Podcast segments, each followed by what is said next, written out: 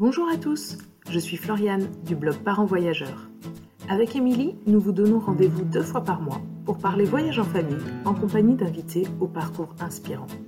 Alors ne pensez plus à rien et laissez-vous porter. Bienvenue dans ce nouvel épisode. Salut les parents voyageurs, j'espère que vous allez bien. Je suis très heureuse de vous retrouver pour une nouvelle saison de podcast. Tout d'abord, je vous souhaite à toutes et tous, ainsi qu'à vos adorables enfants, une très bonne rentrée J'espère que vous avez tous bien profité de votre été et que les batteries sont rechargées pour cette nouvelle année. Si vous les avez manqués, les hors-séries de l'été sont évidemment toujours disponibles. On a parlé voyage en camping-car, vie nomade, voyage avec bébé et expatriation. Des épisodes sur des sujets bien précis donc, réalisés grâce aux nombreux témoignages que nous avons reçus ces trois dernières années dans le podcast. Et pour cette nouvelle saison, allez-vous me dire? Eh bien, on attaque direct par un choc culturel avec l'interview de Caroline, expatriée à New Delhi, en Inde, depuis 18 mois. Je connais Caroline et son mari depuis longtemps, puisque nous avons fait nos études ensemble. Et oui, ça commence à remonter un peu. Ils sont les parents de deux enfants, dont un né à Delhi. Nous avons abordé de nombreux sujets avec Caroline, dont celui du statut du conjoint suiveur, mais également la grossesse de Caroline en Inde. Quelles étaient leurs inquiétudes avant de partir Qu'est-ce qui les a le plus marqués au cours des 18 derniers mois Bref, je ne vous en dis pas plus et je vous souhaite une bonne écoute. Bonjour Caroline, merci beaucoup d'avoir accepté l'invitation de Parents Voyageurs pour témoigner de votre expatriation en Inde. Est-ce que pour commencer, tu peux te présenter? Euh, Je dois dire quand même que donc on se connaît depuis euh, un petit paquet d'années. On a fait nos, études ensemble. Caro, est-ce que tu peux te, te, présenter, toi et ta famille, et puis euh, comment vous êtes arrivée à New Delhi? Oui. Caroline, j'ai 37 ans. Effectivement, on a fait nos études ensemble. Une école de commerce, la même que mon mari. Euh, donc voilà, j'ai deux enfants, donc Arthur qui a trois ans et demi et Thomas qui a bientôt trois mois, qui est né euh, ici. Euh, et donc on est en Inde depuis janvier 2021, donc un peu plus d'un an. voilà, et donc c'est une décision qu'on a prise l'été 2020 avec Florent, parce qu'on lui a proposé un poste à l'étranger. C'est quelque chose qu'on voulait faire depuis très longtemps. Donc, euh, on a accepté. Euh, et donc, moi, donc, euh, avant, je travaillais dans une grande entreprise de grande consommation et je j'étais responsable marketing, mais j'ai décidé de faire une petite pause dans ma carrière parce que, ben, voilà, avec un enfant petit, j'avais envie de passer plus de temps avec lui et puis on avait le projet de numéro 2. Donc, euh, je m'étais dit que c'était le bon moment euh, voilà, de passer un peu de temps avec mes enfants. Et, euh, et puis, voilà, peut-être potentiellement réfléchir à une autre voie pour, pour, pour la suite. Donc, voilà. c'était, c'était une bonne opportunité à ce moment-là, finalement, pour votre famille de, de, vous expatrier. Oui. Et est-ce que l'Inde, c'était euh, un de vos choix ou euh, c'est qu'il y a eu l'opportunité dans, dans, la boîte de Florent et du coup, euh, vous avez dit go alors que ce n'était pas spécialement dans vos souhaits? Alors oui, non, c'était pas du tout dans nos choix d'ailleurs. Florent, quand il a dit qu'il voulait partir à l'étranger, il avait fait un peu une liste de pays qu'il ciblait. Et il avait dit, il y a deux pays où je veux surtout pas aller, c'est la Chine et l'Inde. du coup, quand on lui a proposé l'Inde, sa première réaction a été un petit peu euh, choquée. Donc au début, il rentre, il rentre un vendredi soir en me disant ils m'ont proposé un poste en Inde et tout, mais c'est des fous. Je vais dire non, c'est sûr. on a parlé tout le week-end. Euh, parce que bah, ce qui nous faisait le plus peur avec l'Inde, c'était la pollution. Donc, on vit à New Delhi et euh, je pense que beaucoup de gens ont vu des reportages sur les niveaux astronomiques de pollution à New Delhi. Et donc avec un, enfant, enfin Arthur, il avait deux ans à l'époque, avec un petit enfant. Et puis bah, même Florent, lui, il est déjà assez sensible à la pollution à Paris. Il y a des jours, euh, ça le rendait presque malade quand il y a des pics de pollution. Sachant que les pics de pollution parisiens, euh, bon, c'est le niveau de pollution normal à New Delhi quand euh, c'est pas pollué. Donc voilà. Donc, donc oui, non, ça, ça, a été un choix longuement réfléchi, on va dire. On a parlé à pas mal de monde notamment euh, une expatriée euh, bah, qui était partie dans le même cas que nous avec un enfant de deux ans et elle était enceinte du deuxième.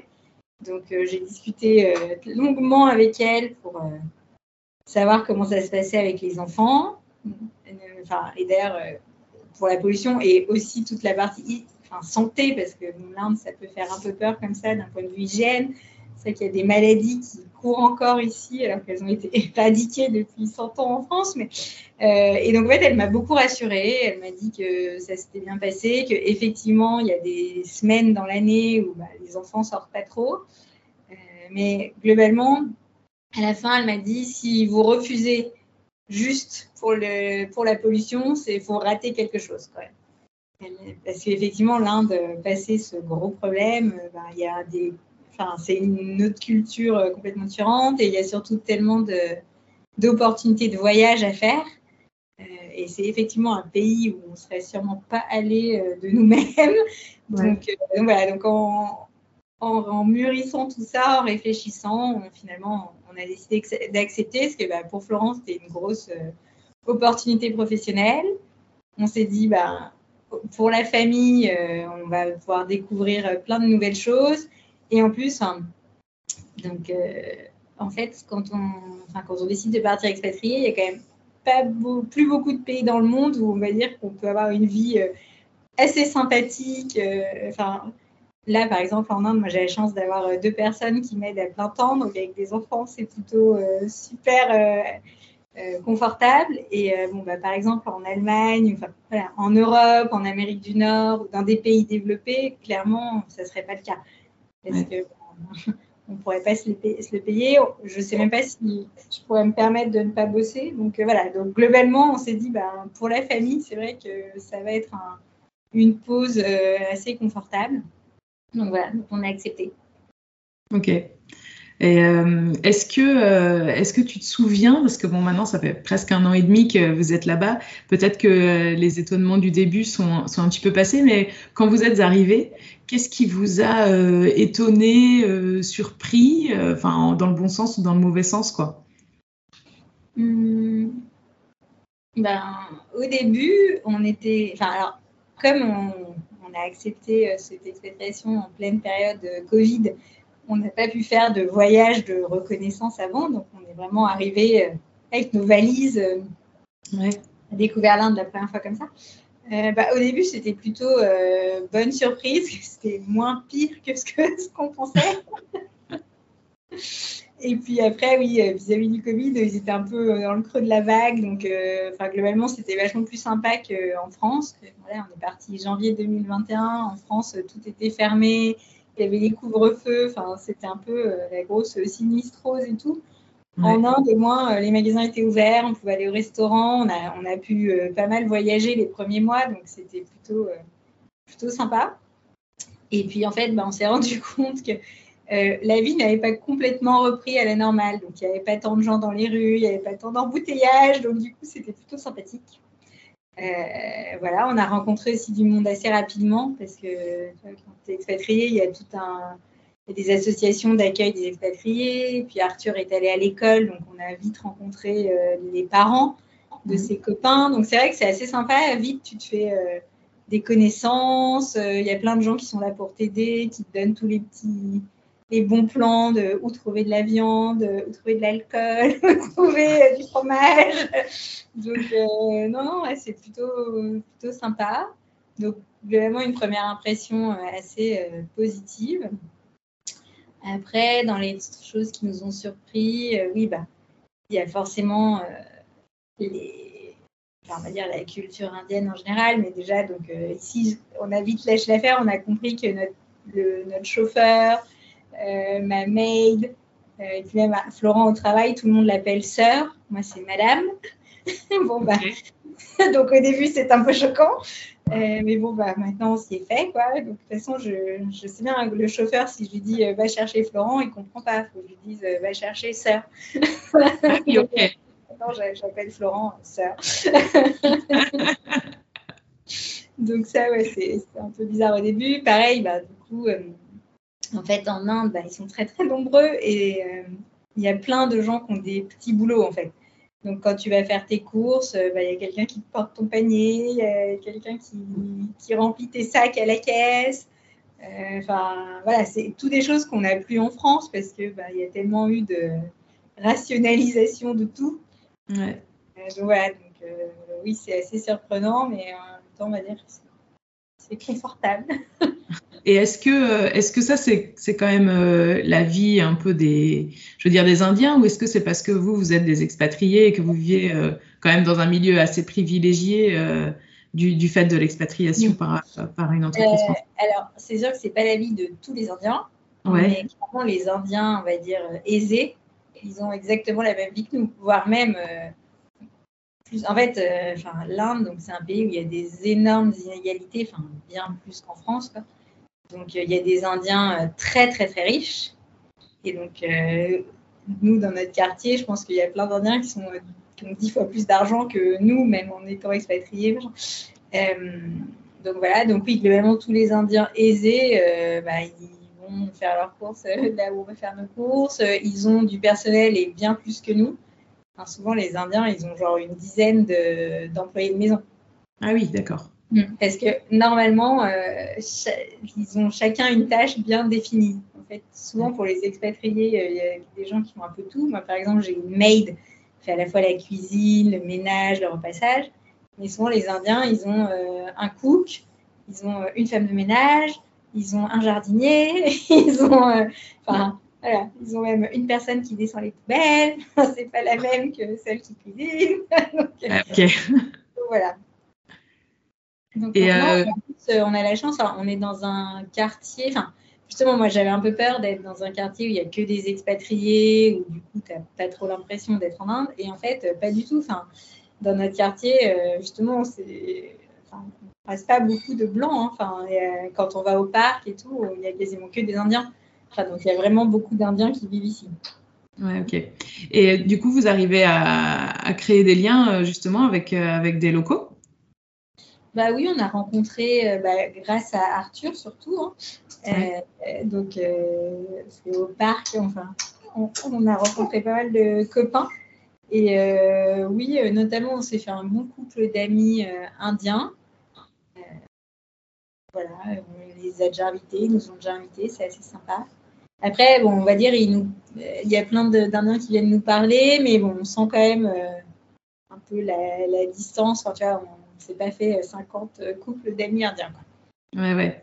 Mais en tout cas, ils sont toujours très intéressés euh, de nous voir. Et, et ça, ouais, c'est un peu un truc qui me, qui me choque dans ce pays. C'est que, en fait, partout où on va, et donc même à New Delhi, où quand même, on n'est pas les seuls euh, occidentaux, à chaque fois, on a l'impression que les gens voient un petit blanc pour la première fois de leur vie, quoi, quand ils voient Arthur.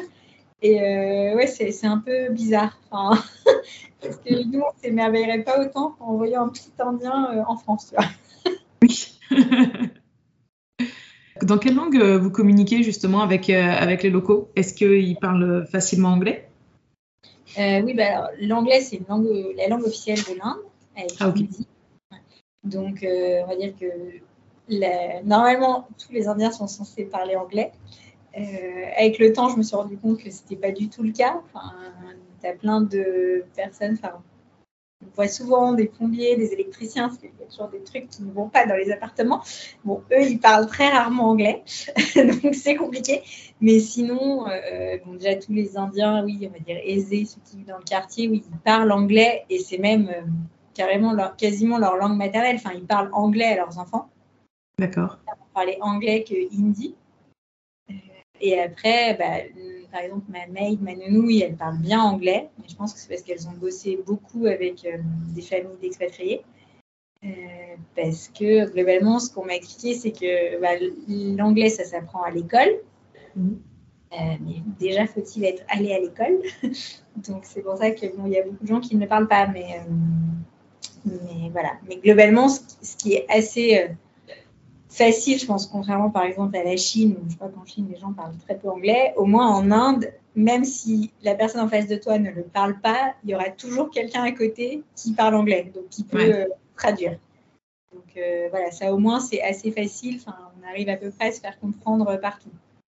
Ouais, ouais bah, c'est vrai que c'est déjà un, une facilité pour, euh, pour vous adapter et construire votre vie. C'est vrai que nous, quand on était en Chine, euh, donc avec, euh, avec Ludo, bon, ça commence à remonter maintenant, ça fait, ça fait plus de 15 ans, donc peut-être ça a changé un petit peu, mais c'était pas facile du tout de trouver des gens qui parlaient anglais. En effet, dans la vie de tous les jours, bah, nous, on était plutôt avec notre traducteur et notre petit dictionnaire toujours dans la poche pour, pour essayer de se faire comprendre en chinois. Quoi. Donc, c'est un peu différent. Euh, tu, parlais, euh, tu parlais de l'école. Euh, comment ça se passe pour Arthur? Donc, Quand vous êtes arrivé, il avait deux ans, il n'était pas scolarisé en France. comment ça se passe pour lui depuis que vous êtes là-bas? Oui, alors donc Arthur, avant qu'on vienne en Inde, il était à la crèche en France. Donc je voulais qu'il continue à être dans un milieu en collectivité. Et donc on a de la chance, en fait, il y a un lycée français à Delhi euh, mhm. qui a une classe de TPS, donc de toute petite section, euh, qui accepte les enfants à partir de deux ans. Euh, il a commencé dès janvier, là, quand on est arrivé, donc il avait quasiment deux ans et demi.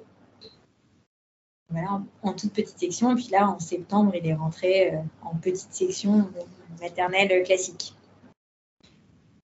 et ça a été facile de l'inscrire. Enfin, New Delhi, en plus, c'est une ville tentaculaire, non? C'est hyper grand. Euh, du coup, le lycée français, il est près de chez vous enfin, comment ça... Bah, du coup, on a cherché à habiter euh, pas trop loin euh, du lycée français. Ça, c'est à 15 minutes de chez nous, donc nickel.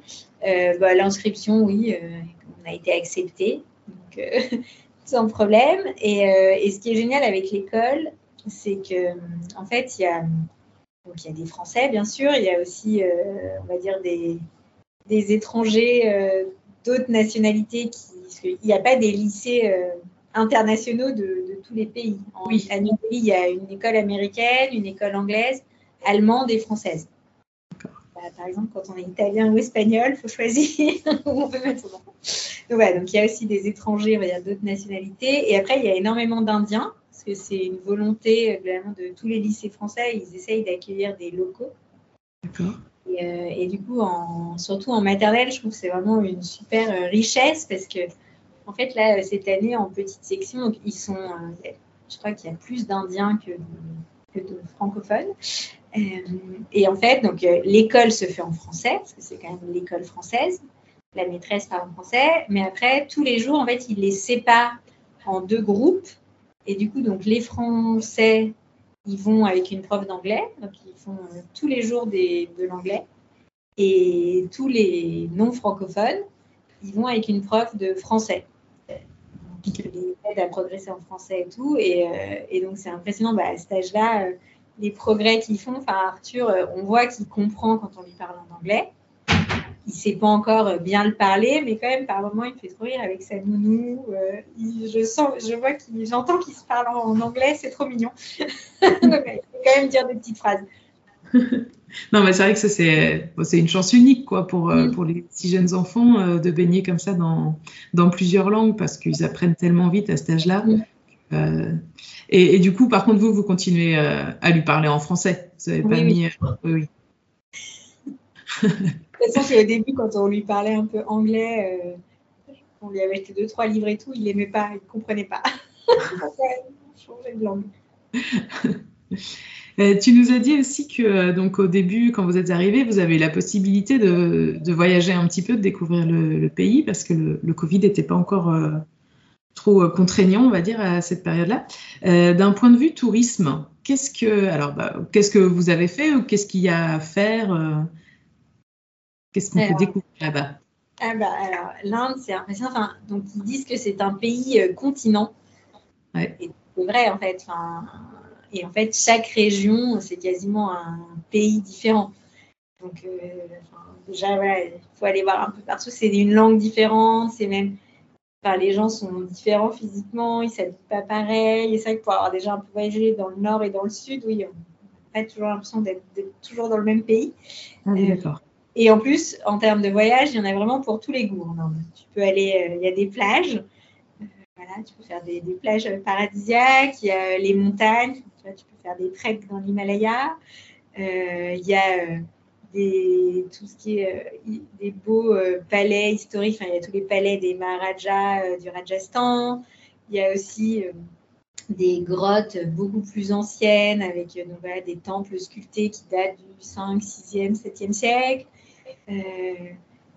Enfin, voilà. Il y a des, on peut faire des safaris aussi. Il y a des safaris dans les jungles pour voir des tigres, des éléphants, euh, plein de choses. Enfin, voilà. Enfin, voilà. il y a vraiment. Euh, ils ont aussi euh, plusieurs religions dans ce pays. Donc, on peut visiter des temples bouddhistes, des temples hindous, des mosquées. Enfin, il y a, il y a des belles églises aussi, parce qu'il y a des coins où ils sont très, très catholiques. donc, donc, il y a un peu de tout. Et donc, nous, on a la chance déjà, bien, sûr, on est allé voir le Taj Mahal la base.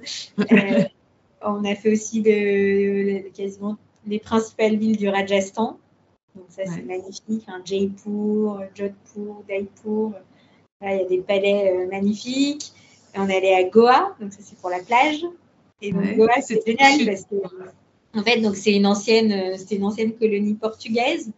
Donc là, clairement, on n'a plus trop l'impression d'être en Inde. Enfin, les gens s'appellent ont tous des noms portugais.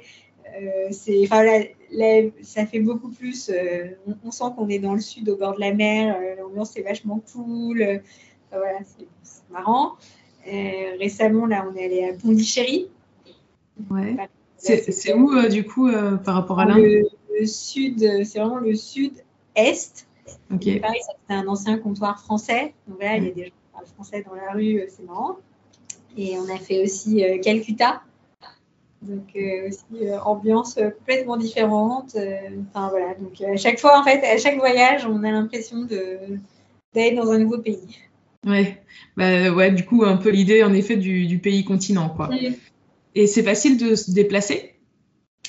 Alors oui, relativement. Enfin, il y a bah, déjà vu que c'est immense comme pays, il y a énormément de vols intérieurs. Ouais. Peut aller un peu de partout en avion.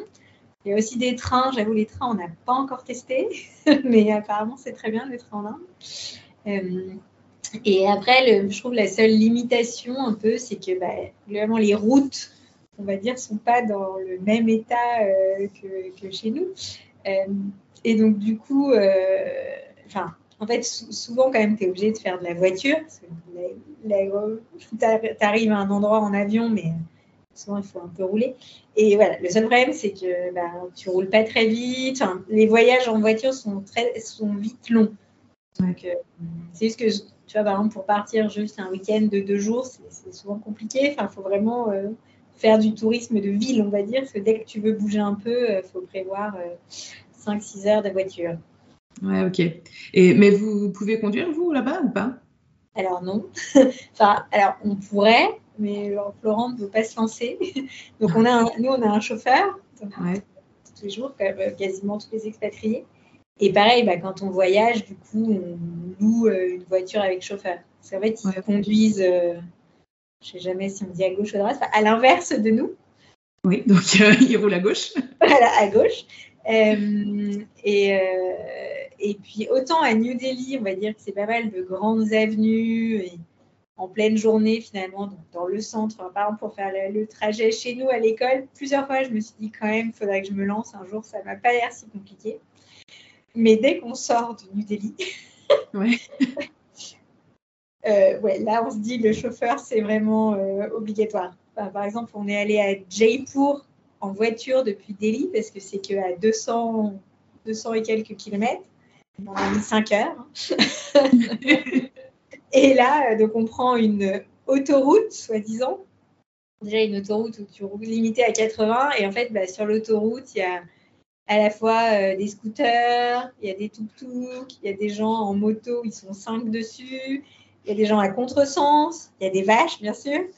Euh, C'est ma question. il y a des intersections, donc intersections sur l'autoroute, voilà. Donc, on s'est dit, ouais, là, on se sent pas conduire. Ouais, ouais. c'est assez chaud. Mais c'est un peu l'image qu'on a de l'Inde. Euh, enfin, donc, euh, moi, je ne connais pas du tout, même si j'espère euh, venir vous voir prochainement. Mais c'est un peu l'image qu'on a, en effet, des routes où il y a. Et puis, il y a aussi plein de monde sur les, sur les bords des routes et tout ça. Enfin, c'est un peu. ok. Et mais c'est facile de trouver, du coup, une voiture avec chauffeur. Enfin, ouais. Oui, non, c'est hyper simple. Et bah, justement, il y en a plein qui font ouais. business grâce à ça, avec les touristes. Quoi. Ouais, ouais, ok. et vous avez d'autres projets là de, de voyage? Enfin, Peut-être qu'avec Thomas qui, qui n'a que quelques mois. Bah, du coup, on a réussi à voyager avec lui. La Pondichéry, c'était avec lui. Donc, ça s'est bien passé. bah là, on va voir. on se dit peut-être, on aimerait bien aller un peu dans les montagnes début juillet avant de rentrer en France. Mm. Pour trouver un peu de fraîcheur. Euh, et après, oui, sur la fin de l'année, euh, je pense qu'on va pas mal euh, on va faire des beaux voyages pendant les vacances de la Toussaint. Et puis, normalement, on ne devrait pas rentrer à Noël, justement, pour faire un voyage, parce que c'est la meilleure période pour venir en Inde. Ouais. Donc, on va en profiter. Donc, on va aller dans le sud, profiter du beau temps du sud en plein mois de décembre. Et euh, d'ailleurs, je pense que tu, on n'en a pas parlé encore. Vous êtes là-bas pour combien de temps? Euh, Pour une durée déterminée ou, euh, ou non? Bah, Normalement pour trois ans. Après, l'entreprise, c'est jamais. il y a rarement une date butoir hyper fixée. Quoi. Normalement, c'est une mission de trois ans. Après, il faut à la fois que on va dire, sa mission soit finie, donc que l'entreprise accepte que Florent parte, et puis il faut aussi qu'il trouve un poste après. Donc euh, voilà. Mais donc oui, on, vise l'été euh, prochain, en fait, l'été 2023 pour euh, date de fin. Oui, ok. Donc un, un, petit peu moins de trois ans. Mais alors on avait donc Émilie avait interviewé Clémence qui est parti au Brésil puis en Colombie et il se trouve que euh, son mari travaille dans la même entreprise que Florent. Et donc ils étaient à l'origine aussi partis pour trois ans au Brésil et finalement euh, ils ont fait que deux ans et le départ pour la Colombie s'est décidé en, en, quelques semaines quoi. Donc euh, en effet ça peut ça peut pas mal bouger comme bah, on peut aussi être allongé hein. enfin il y a pas mal de collègues de Florent qui ont fait plus que que les trois ans euh, de départ. Euh, D'accord. Parce que si tu poses la question à Florent actuellement, euh, il n'y a pas trop envie de prolonger. Moi, ça ne me dérangerait pas. oui, c'est vrai. Donc, on en parlait juste avant de, démarrer l'enregistrement de l'épisode. en gros, Florent travaille énormément depuis qu'il est arrivé ici. Donc, c'est pas une vie euh, très simple. Et toi, du coup, euh, en tant que conjointe suiveuse, euh, comment tu vis la chose? Parce que du coup, tu as dû mettre ta carrière sur pause, comme tu nous disais, que c'était une chouette opportunité pour, pour t'occuper des enfants. est-ce que, voilà, est-ce que tu peux nous, nous dire un peu bah, déjà ton sentiment? Est-ce que ça a été difficile de, de, quitter euh, ton métier, qui était euh, quand même euh, actif, tu as fait des études pour, etc. Est-ce que ça, c'était difficile de, se retrouver femme de, entre guillemets? Bah, alors je pense que ce qui est important, j'avais, je m'étais pas mal documentée sur le sujet avant de partir, parce que oui, je sais qu'il y a, pour certaines femmes, c'est assez dur. Il y en a qui le vivent très très mal. Donc, globalement, en fait, ce qui est important, c'est de vraiment savoir pourquoi on le fait, avoir un objectif. Et donc, moi, clairement, mon objectif, c'était ben, de passer du temps avec mes enfants, parce que, voilà, dans une vie bien chargée de cadres en région parisienne, euh, c'était un, par un moment voilà, un peu compliqué. Et justement, je pense que le Covid m'a fait un peu prendre conscience que, bah oui, quand Arthur, on a eu Arthur pendant deux mois non-stop à la maison, oui, c'était très dur de travailler en même temps, mais en même temps, c'était hyper sympa parce qu'on voyait euh, évoluer, enfin, on voyait beaucoup plus qu'en temps normal. Quoi. Euh, et donc voilà, donc moi, je savais que je voulais passer euh, plus de temps avec mes enfants. Je m'étais toujours un peu dit dans le coin de ma tête, au deuxième, je prendrais peut-être un congé parental ou je me mettrais à 4-5e, enfin, pour avoir un peu plus de temps. Donc là, clairement, c'était une opportunité rêvée pour moi de passer un peu plus de temps. Euh, et, après, effectivement, enfin, moi, je suis quelqu'un de très actif, donc euh, comme je te disais aussi avant de commencer, bah, du coup, j'ai cherché quand même à, m'occuper. Euh, en plus de, ça, c'est bah, quand même Arthur va, à l'école, donc même s'il a des horaires plus courts qu'en France, voilà, on va dire, il y a quand même des moments où il n'est pas là.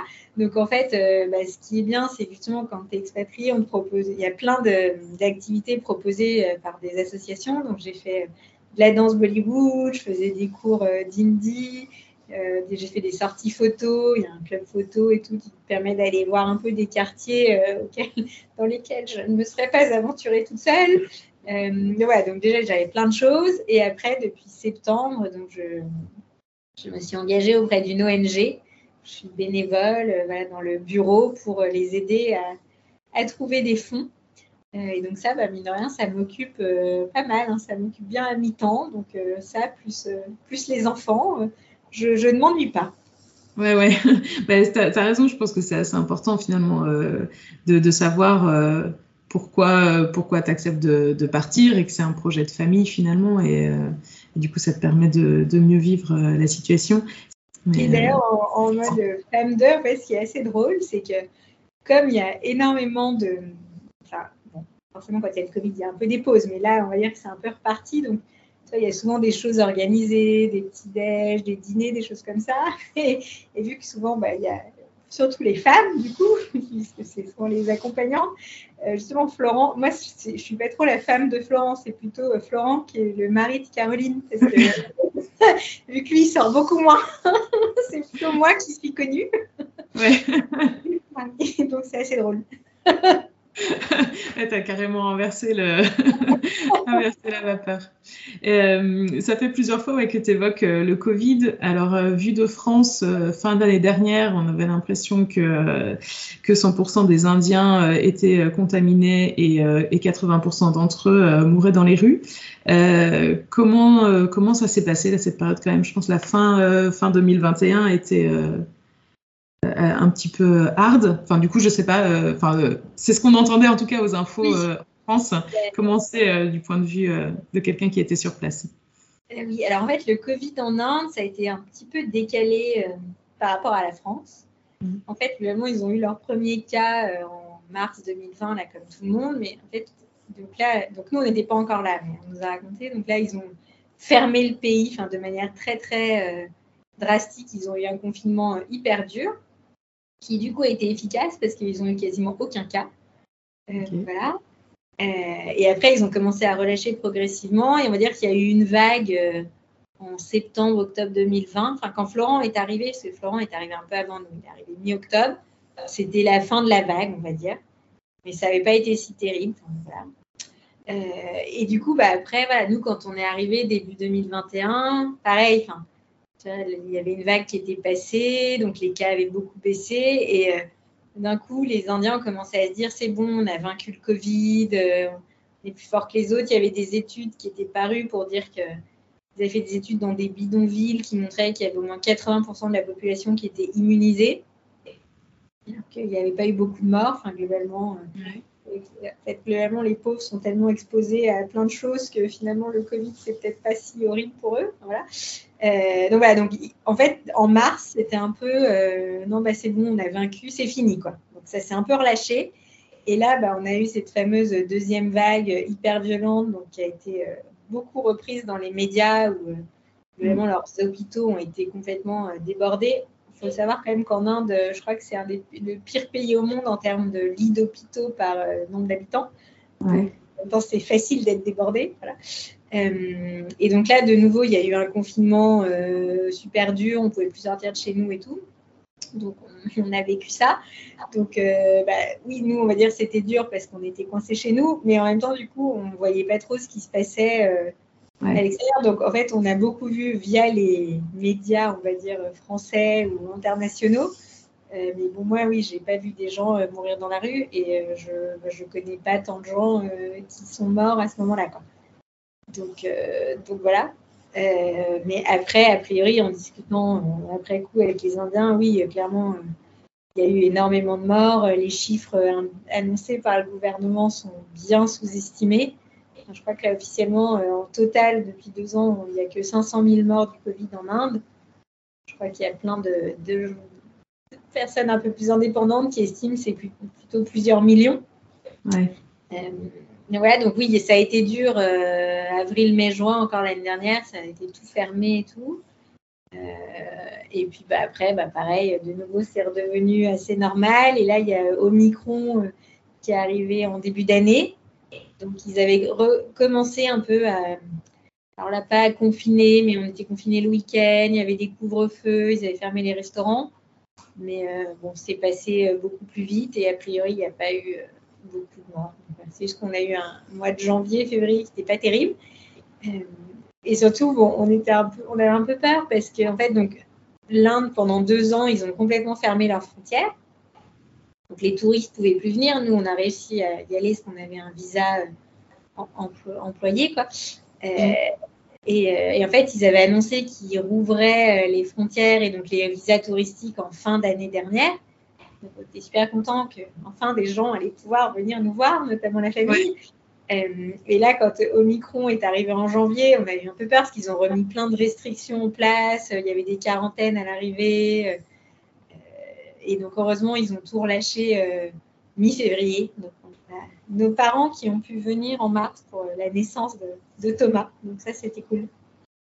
Ouais, ouais, c'est chouette, oui, parce que du coup, euh, sinon, depuis que vous êtes là-bas, vous n'avez pas pu accueillir. Euh, Il n'y a eu aucun visiteur. Ouais. vous, vous avez pu revenir en France quand même euh, l'été dernier, c'est ça? Oui. Et, ouais.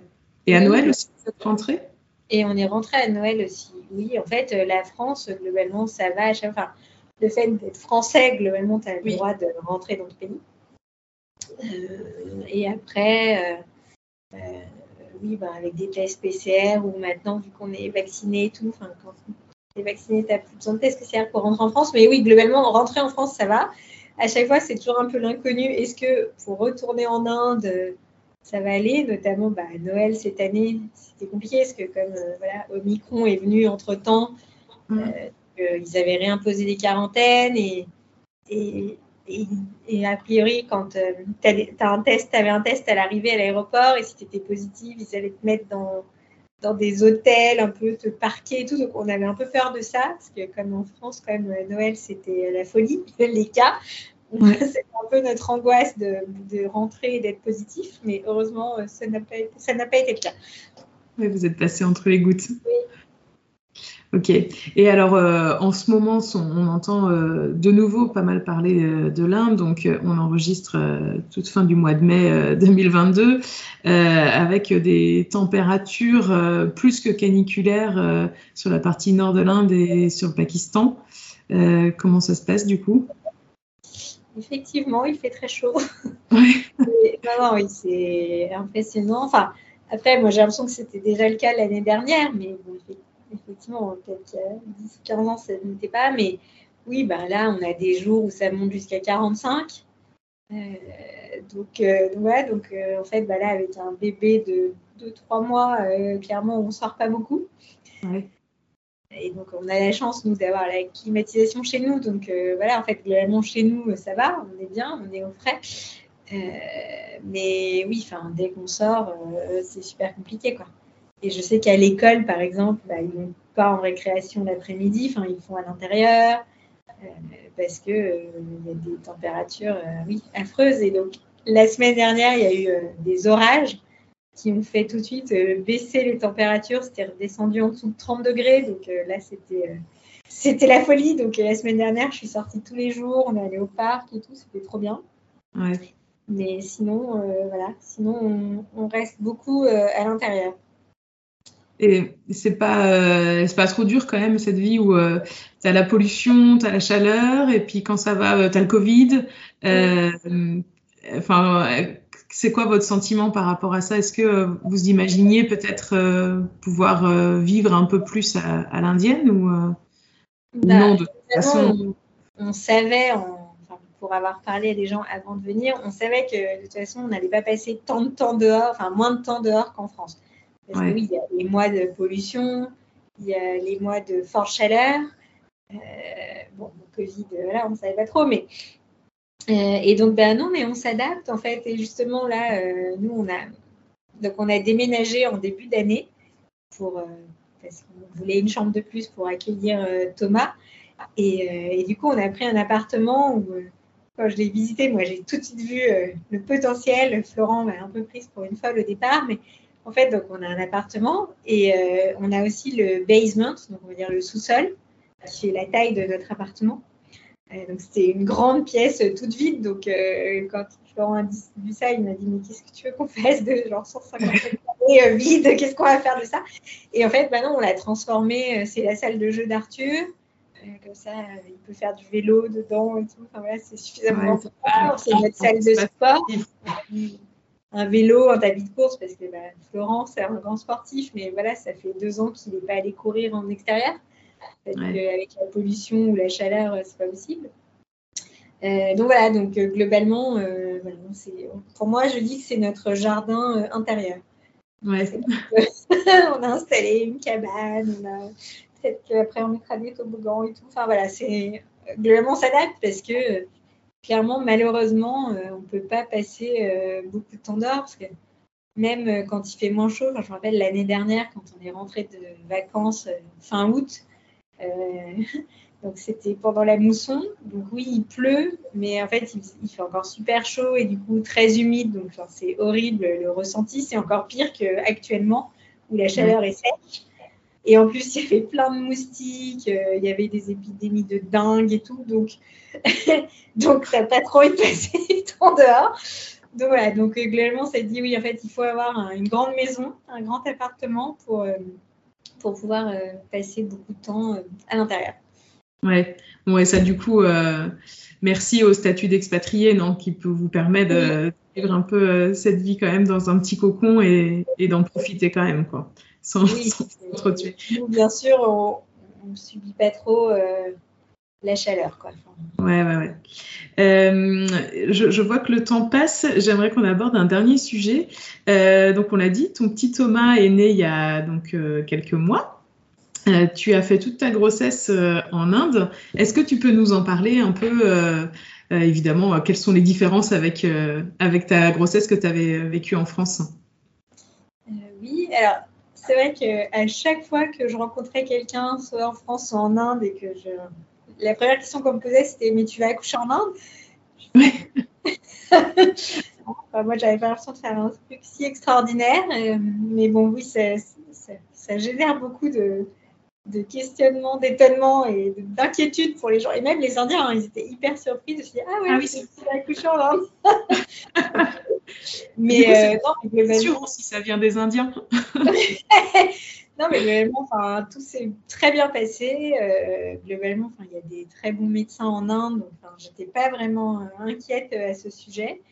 on va dire que oui, les grosses différences, c'est le, suivi médical. Euh, ma gynécologue est très bien et tout, et pas de souci, elle a plein de diplômes. Le seul truc, je le savais avant, mais euh, enfin, ici on te regarde pas trop. Enfin, moi, elle m'a toujours ausculté euh, tout habillée, par exemple. donc voilà, je me dis bon, j'espère qu'il n'y a pas de gros problèmes. Après, c'était ma deuxième grossesse, donc déjà j'étais pas trop. Enfin, je savais déjà ce que c'était, et puis je, suis plutôt euh, euh, détendue à ce sujet, donc moi, ça ne me faisait pas peur. Après, la deuxième autre grosse différence, c'est pour les échographies, parce qu'en fait, en Inde, c'est interdit de connaître le sexe de l'enfant, puisque malheureusement, c'est un pays où euh, il y a beaucoup de gens qui n'ont pas envie d'avoir de petites filles. Ah oui. C'est pour protéger les petites filles de ne pas savoir ce que c'est. Donc voilà, donc nous, on a décidé de bah, jouer le jeu. Par exemple, euh, quand je suis rentrée à Noël, on n'a pas voulu faire une échographie pour savoir. Ou, même, je crois que euh, pour des expatriés, euh, si on pose la question, ils nous l'auraient dit. Mais voilà, donc on a gardé la surprise, c'était drôle. Et après, bah, l'accouchement en lui-même, ça s'est bien passé. Bon, c'est sûr qu'il y a beaucoup de gens qui me parlaient en hindi sur le coup. À chaque fois, ma gynécologue disait non, en anglais, en anglais. Euh, voilà, j'ai eu une césarienne, donc euh, c'est quand même une opération et tout, mais euh, enfin ça s'est bien passé, pas de souci. Et on va dire la, pareil, après le, séjour à l'hôpital, alors c'est plus rapide qu'en France. Hein. On reste deux nuits pour un accouchement classique, trois nuits pour une césarienne. Ok. C'est positif. Euh, mais euh, enfin, c'était hyper euh, agréable parce qu'en en fait, il y a beaucoup de gens pour s'occuper de nous, on va dire plus qu'en France. Ouais. je sonnais, les infirmières débarquaient et tout. Donc, donc franchement, ouais, le séjour à la maternité, c'était très bien. J'ai bien mangé. J'avais ah, c'est important ça. C'est très important. Aucun soin, donc clairement, enfin, limite meilleure expérience qu'en France. Ah Après, le, le, seul point un peu négatif, ça a été la sortie de l'hôpital. Euh, parce que ben, déjà, voilà, c'est tout un petit process administratif, c'est pas trop leur fort, les Indiens. Et, surtout, bah, en fait, donc, la mutuelle m'avait dit qu'ils avanceraient les frais, donc on n'avait pas à payer directement, parce que déjà, quand on voit la facture, c'est là où on se dit vive la sécurité sociale en France, parce que c'est un montant assez exorbitant. Euh, et en fait, le problème, c'est que bah, ils ont fait la facture. En fait, ils m'avaient dit tu pourras sortir entre 11h et midi. Donc super, j'étais prête et tout. Euh, mais en fait, ils ont dit non, bah, il faut qu'on envoie la facture à la mutuelle et euh, il faut qu'ils acceptent cette facture pour que vous ayez le droit de sortir. Et donc, on a, au début, on a pris notre mal en patience et tout, mais ça faisait déjà quasiment 5 heures qu'on attendait. Donc, au bout d'un moment, on en a eu marre. On a dit on s'en va. Et en fait, euh, non, bah, en Inde, tant que tu n'as pas payé, tu ne sors pas. Quoi. Donc euh, voilà, j'ai commencé à m'énerver un peu. On nous a envoyé la sécurité pour nous empêcher de sortir. Ils ont fermé euh, le portail de l'hôpital pour pas qu'on parte. Oui, carrément. oui, oui, non, non, c'était un peu traumatisant. Parce que, voilà, en fait, ça fait partie de ces pays où la médecine, c'est un peu la médecine business. Quoi. Et donc, oui, tant que tu n'as pas payé la note, bah, tu ne sors pas. D'accord. donc j'avais beau leur dire, mais euh, j'ai un bébé, là, il a trois jours, euh, laissez-moi rentrer. Enfin, Florent a dit, laissez-les partir, je reste. J'attends l'accord de la mutuelle, laissez partir ma femme et mon fils, et il ne voulait pas. Enfin, ça a duré, on a négocié trois quarts d'heure encore en bas, où moi j'étais un petit peu énervée, il y avait les hormones aussi qui jouaient. Et c'est finalement ma qui est intervenue et qui leur a dit non, mais laissez-la partir, je me porte garante pour elle et tout. Euh, mais Florent est quand même resté. Et euh, voilà, et après, il y a eu l'accord de la mutuelle, donc il a pu rentrer, mais euh, donc c'était très compliqué. Et, et, en fait, oui, maintenant, bah, je retourne dans cet hôpital, parce qu'on va dire pour le pédiatre, toujours une petite appréhension en y allant, en y allant mais voilà, ce qui me fait, à chaque fois, je suis morte de rire, c'est que, en fait, là-bas, avant de voir le médecin, il faut payer. Sinon, tu, et tu montes ta facture quand tu arrives pour bien prouver que tu as payé ta note pour avoir le droit de voir ton pédiatre. D'accord. Et, pareil, on a commencé les vaccinations. Et euh, je vois le pédiatre, j'ai payé ma consultation, je vois le pédiatre, il me prescrit les vaccins, je vais aller acheter les vaccins, heureusement à la pharmacie de l'hôpital, et après j'ai le droit de, de, faire vacciner mon enfant. Donc c'est tout comme ça. Donc c'est très très drôle. Et d'ailleurs, l'autre jour, j'ai vu aussi, il y avait un panneau euh, promotionnel. Donc, il y a des promotions sur les vaccins. Si tu achètes tout un package, euh, tu as une réduction. Et là, je me suis dit, c'est vraiment euh, un autre monde. Ouais, ouais, ouais. On a la chance en France de ne pas connaître ça. Ouais, c'est vrai. Et d'ailleurs, on s'en rend pas toujours compte en mm. fait de la chance qu'on a quand on est en France et quand on a vu comment c'était ailleurs, qu'on est, ouais, qu'on est en mesure de se dire bah, finalement tout, tout ne marche pas de travers en France. Et en fait, euh, pour en avoir parlé à d'autres expatriés qui ont vécu dans d'autres pays, euh, enfin, en fait, ils, me disent oui, finalement, ton expérience, enfin, c'est un peu la même dans plein de pays. En fait, c'est vraiment plutôt la France qui est une exception.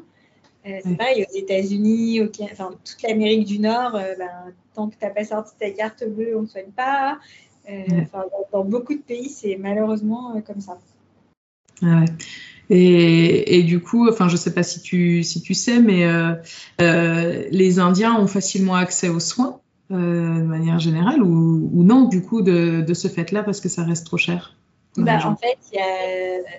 moi, en fait, j'étais dans un hôpital privé. Clairement, là, ce n'est pas tous les Indiens qui ont accès. Et après, il y a des hôpitaux publics du coup, euh, qui sont, à mon avis, euh, plus sommaires, on va dire. Et, euh, et c'est vrai que j'avais vu un reportage l'année dernière, justement, en pleine période de la crise Covid, mm. où justement, il y avait une journaliste de la BBC qui était allée filmer en caméra cachée dans un hôpital de campagne, vraiment dans la campagne indienne. Et oui, là, quand tu vois le truc, tu dis, oh mon Dieu, t'as pas envie d'être malade. Nous, je pense que même les hôpitaux publics de New Delhi, ça va quand même, parce que c'est une grosse ville, c'est la capitale. Je pense qu'ils tiennent quand même la route. Euh, mais oui, après, en plein cœur de l'Inde, euh, bon, voilà, c'est un peu, le, on, ça ressemble à un dispensaire. Euh, le médecin, je ne sais même pas s'il est médecin, bon, c'est, ça fait un peu peur. Donc oui, malheureusement, dans ce pays, il y, a, tout, mais pour tout, en fait, c'est la, la, grande majorité qui n'a pas grand-chose et du coup qui a accès à grand-chose. Et parce qu'en plus, on, a découvert, enfin, c'est comme on disait avant, mais oui, finalement, le système français, il est assez euh, magnifique. Hein. Parce qu'en Inde, en fait, euh, globalement, ils cotisent pour rien, mais du coup, il n'y a aucun service public. En fait, donc, bah, même tu as une grippe, tu dois aller te faire soigner à l'hôpital, tu payes, en fait, il n'y a personne qui va te rembourser. Et j'imagine que les Indiens riches, peut-être, qui cotisent à une, mutuelle, donc on leur rembourse un peu, mais monsieur et madame tout le monde, je pense pas qu'ils ont ça et du coup, bah, ils payent de leur poche. Donc, il y en a beaucoup qui ne vont pas se faire soigner. Mm. Euh, et il n'y a pas non plus de retraite, par exemple. les Indiens bossent, mais euh, ils cotisent à rien du tout. Donc, en fait, il faut qu'ils économisent toute leur vie pour, euh, pour avoir de l'argent quand ils arrêtent de travailler. Donc, il y a assez. Voilà, il y a, globalement, je pense qu'ils payent peut-être pas beaucoup d'impôts ici, mais du coup, il n'y a aucun service. Quoi. Ah ouais. Oui, ce que, ce qu'on, enfin, en tant que bon Français, on râle tout le temps euh, et, on paye toujours trop d'impôts. Après, c'est vrai que les services publics, même s'ils sont très largement perfectibles euh, et, défaillants aussi à bien des niveaux, finalement. Euh, ils ont le mérite d'exister. Exactement, ouais, ouais, ouais. Pour, euh, pour terminer un peu euh, cet épisode, est-ce que tu pourrais nous partager euh, peut-être un moment ou une rencontre qui, vous a marqué, que vous avez vraiment aimé ou un lieu? Et puis, à l'inverse, quelque chose qui vous agace peut-être dans votre vie quotidienne ou, un, plus et un moins? C'est dur parce que oui, il y a quand même beaucoup de choses marquantes.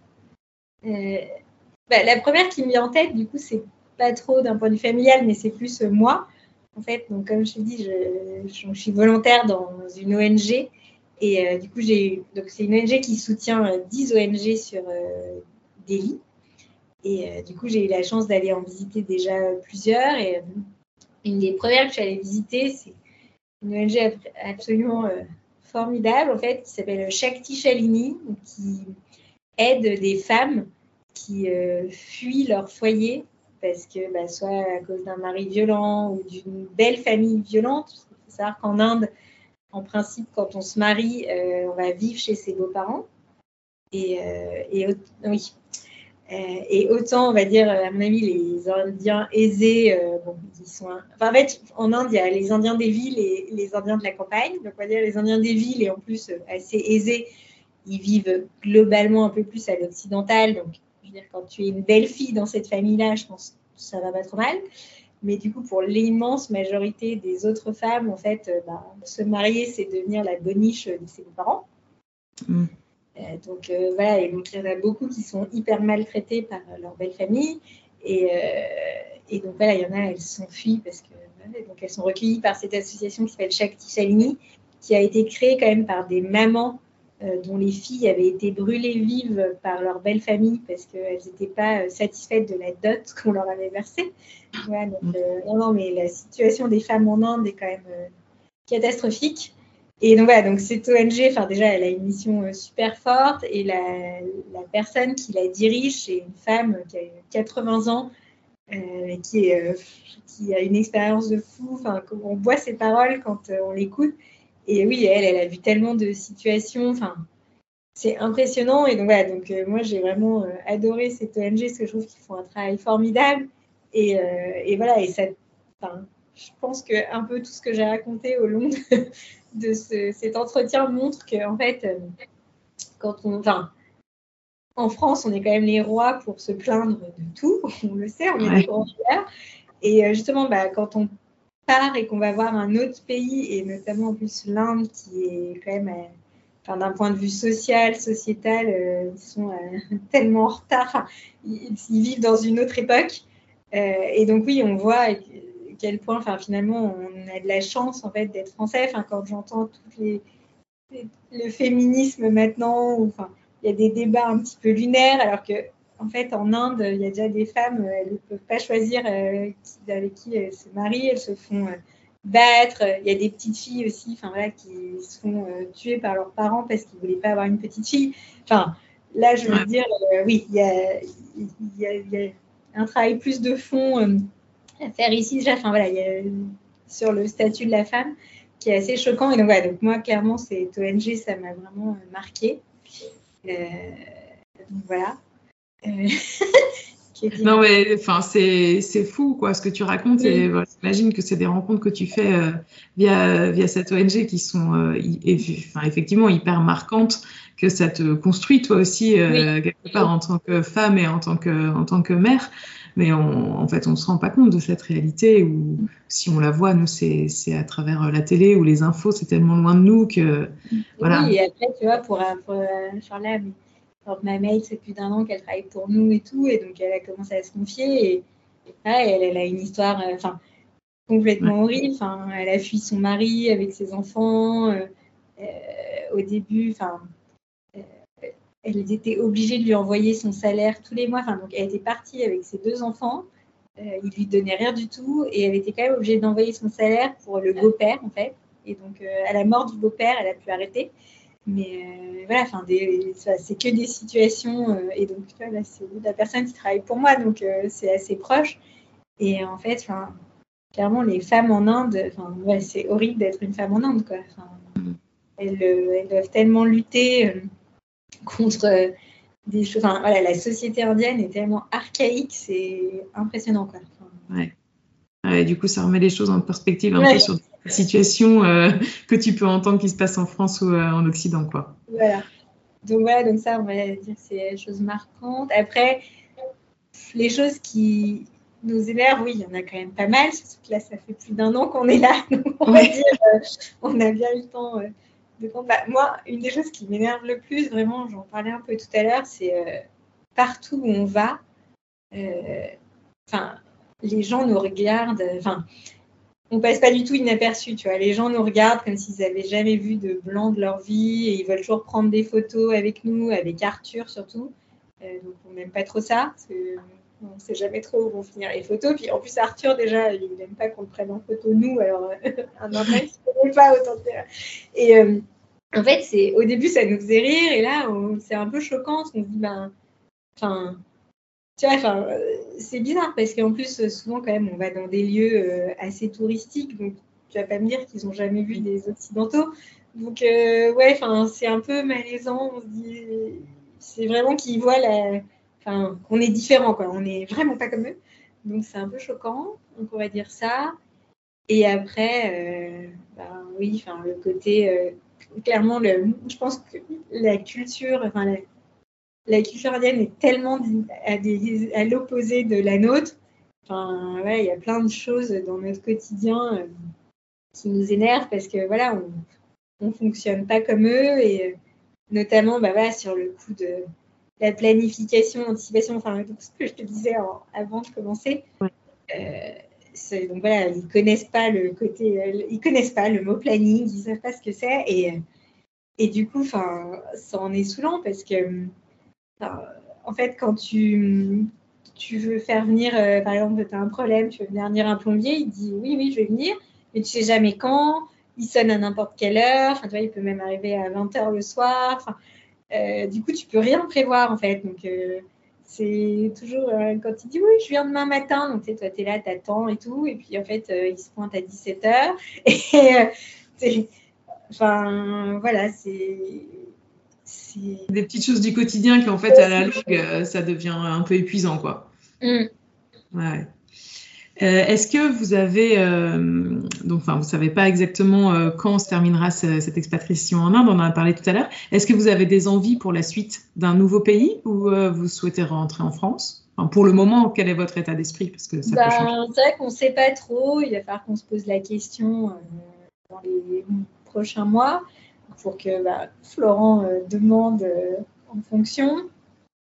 Euh, j'avoue que rentrer en France, d'un côté, oui, on a super envie parce que quand même, on a passé toute notre vie en France, donc quand même, il y, a plein de choses qui nous manquent, dont la famille et les amis, bien sûr.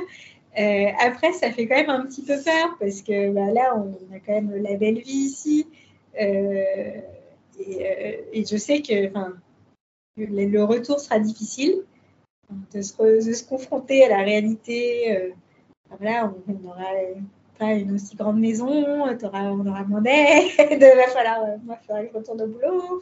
Euh, donc oui, d'un côté, ça fait un peu peur aussi. Et du coup, on se dit pourquoi pas. Enfin, faudra voir si qu'il a comme opportunité. Mais oui, on se dit pourquoi pas enchaîner sur un deuxième pays, histoire de. Je pense que c'est plus difficile de rentrer puis repartir à l'étranger quelques années après que d'enchaîner mm. deux expériences d'affilée. Donc, donc voilà, à voir. Mais, mais ouvert aux, deux, deux, possibilités. Ok, bon bah évidemment, euh, moi je suivrai tout ça puisque puisqu'on va rester en contact euh, et puis euh, à l'occasion du coup pour une, expatriation suivante ou pour le retour, on te réinvitera avec plaisir sur le podcast. Merci, beaucoup Caro d'avoir d'avoir partagé ton expérience et de nous avoir accordé du temps pour nous raconter un petit peu la vie d'expatrié en Inde. Merci beaucoup. Merci. Encore une fois, un grand merci à Caroline d'avoir partagé avec nous son expérience d'expatriation en Inde. J'espère que cet épisode vous a plu et que vous avez appris des choses. L'Inde est un pays continent qui fascine les voyageurs autant qu'il les rend fébriles.